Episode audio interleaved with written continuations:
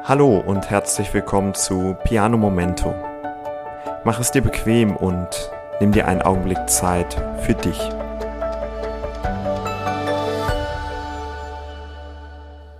Willkommen zur Folge 4.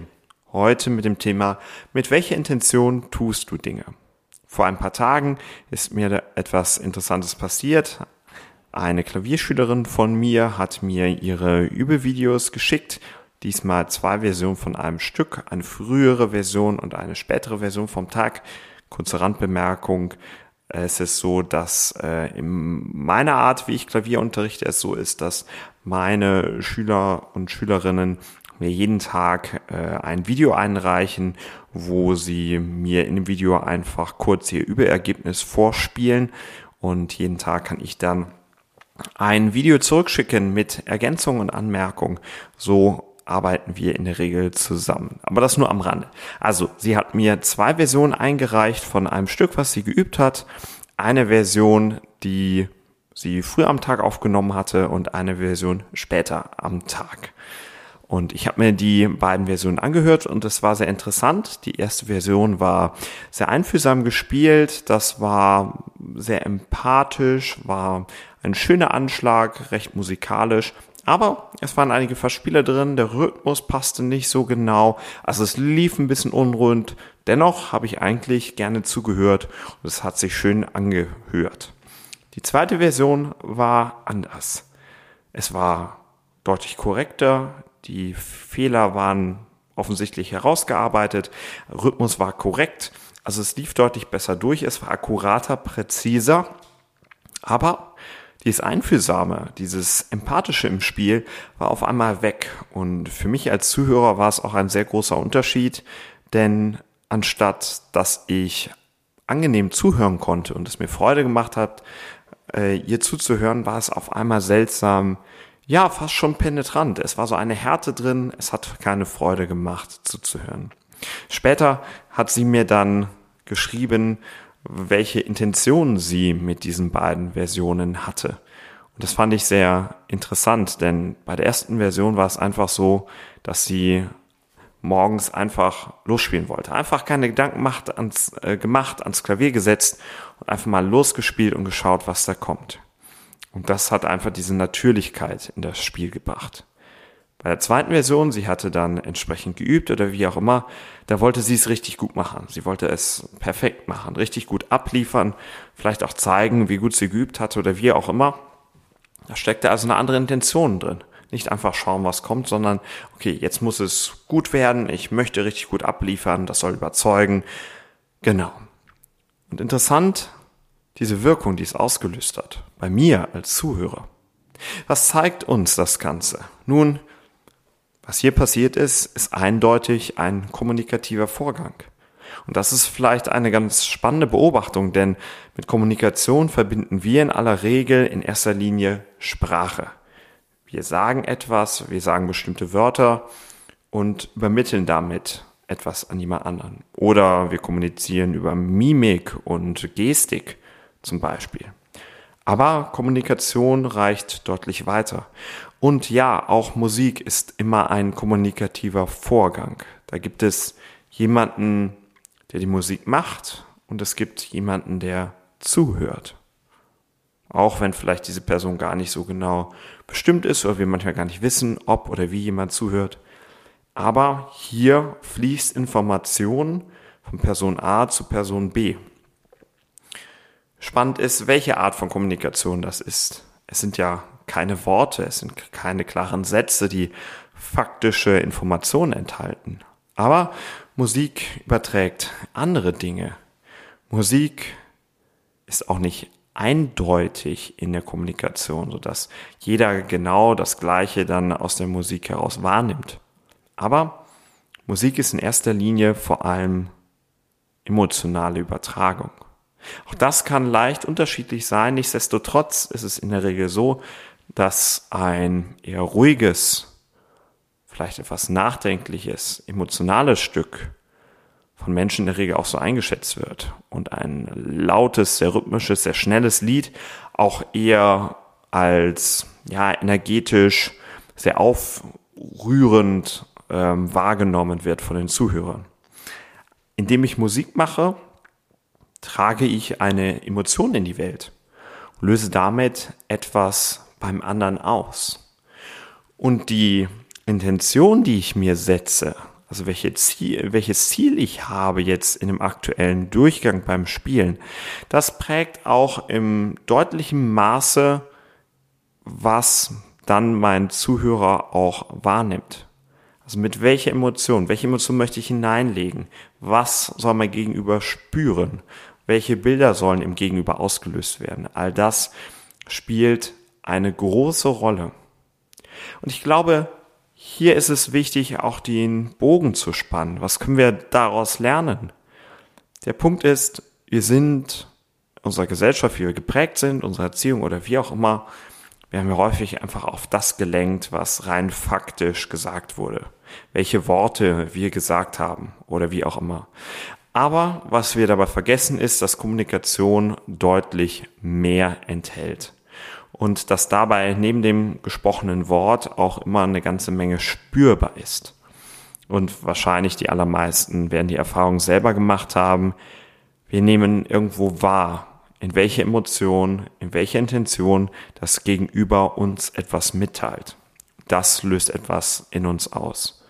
Das verändert unsere Reaktion, das verändert, wie wir die ganze Sache wahrnehmen und das verändert, wie diese ganze Situation letztlich wahrgenommen und von uns bewertet wird.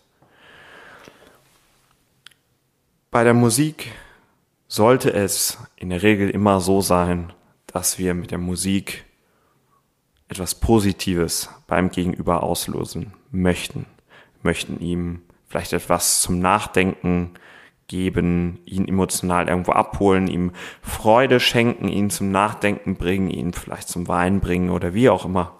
Aber es sollte eigentlich immer etwas Positives sein. Musik sollte ein Geschenk sein, wenn sie gemacht wird.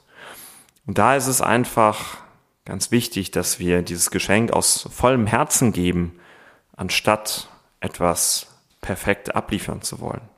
Weil perfekt abliefern zu wollen, ist kein Geschenk mehr. Perfekt abliefern zu wollen, etwas richtig, richtig gut machen zu wollen, um zu überzeugen oder wie auch immer, das intendiert eher bestehen zu wollen, etwas besser zu machen als vielleicht jemand anderes oder wie auch immer. Aber jedenfalls aus egoistischen Gründen vielleicht. Aus Gründen, etwas für mich zu tun, Bestätigung zu erfahren oder wie auch immer. Was sich hier zeigt, ist, Musik ist unglaublich ehrlich. Bei Musik kann man so einfach nicht betrügen. Woran liegt das? Wenn man Musik macht und gerade wenn die Stücke komplexer werden, irgendwann ist ein Level erreicht, da kannst du die einzelnen Bewegungen, kannst du die Komplexität der Musik nicht mehr mit der Ratio, also durch das bewusste Ansteuern jeder einzelnen Bewegung, kannst du es nicht mehr erreichen. Musik wird so komplex, die Bewegungsabläufe werden so komplex, das muss durch das Unterbewusstsein passieren. Du musst es also so lange üben, bis das Unterbewusstsein all diese Dinge gelernt hat und selbstständig verknüpfen kann. Klar, an der einen oder anderen Stelle denkt man nochmal bewusst nach an kritischen Stellen, was jetzt passieren muss, aber im Optimalfall passiert die Musik im Spiel nur noch aus dem Unterbewusstsein. Das Interessante ist dabei, dass die Bewegungen, die dafür erforderlich sind, die Bewegungen, die den Anschlag ausmachen, die für die Lautstärke sorgen, die für die Härte bzw. die Weichheit des Klanges sorgen, das sind alles so absolut kleine und sensible muskuläre Prozesse, die können wir letztendlich gar nicht durch das Bewusstsein wirklich steuern, sondern, wie ich gerade erwähnt habe, ist das alles das Unterbewusstsein. Und das bedeutet, dass diese Prozesse auch unglaublich ehrlich ablaufen spüren wir uns Ärger und, und Zorn, dann wird auch die Musik entsprechend klingen. Spüren wir Freiheit, Weite, Frieden in uns, so wird auch das in der Musik zu hören sein. Das lässt sich gar nicht ändern, weil diese Verbindung von Emotion und Ausführung aus dem Unterbewusstsein einfach so eng miteinander zusammenhängen.